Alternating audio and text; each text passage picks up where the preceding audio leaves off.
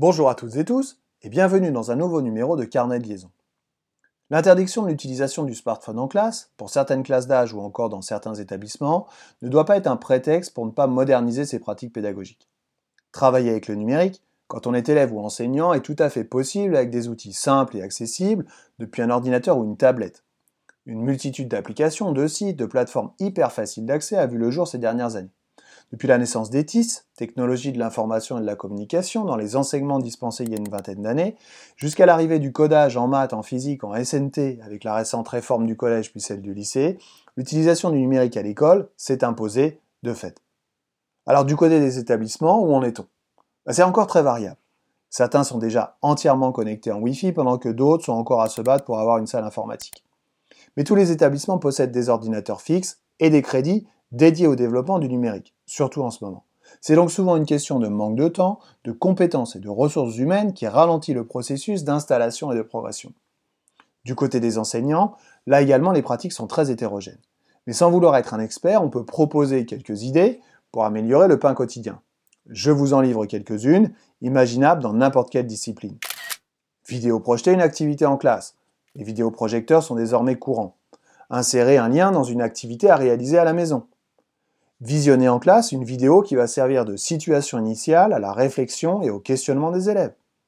Utiliser le manuel numérique avec ses animations, ses exercices interactifs, ses pages vidéo projetables.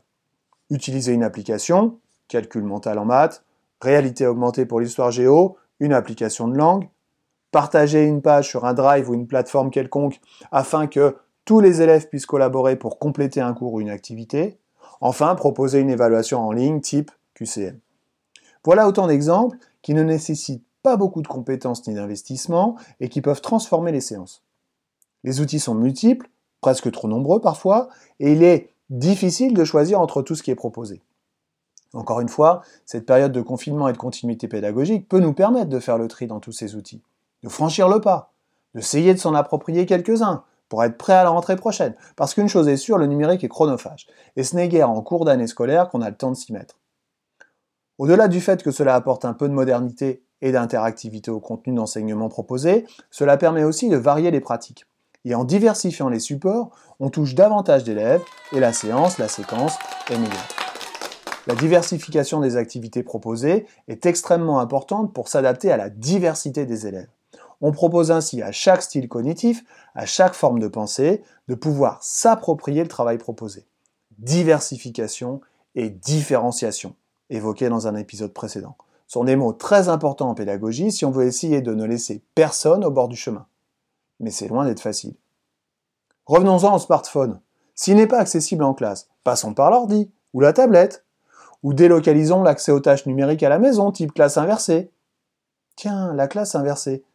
J'ai déjà entendu parler ça, mais qu'est-ce que c'est exactement? Classe inversée, numérique, c'est lié? Forcément? Bah, Ce sera bien évidemment le sujet de mes chroniques suivantes. Si vous aimez cette émission, n'hésitez pas à liker, commenter ou partager. Je vous dis à bientôt et d'ici là, prenez soin de vous.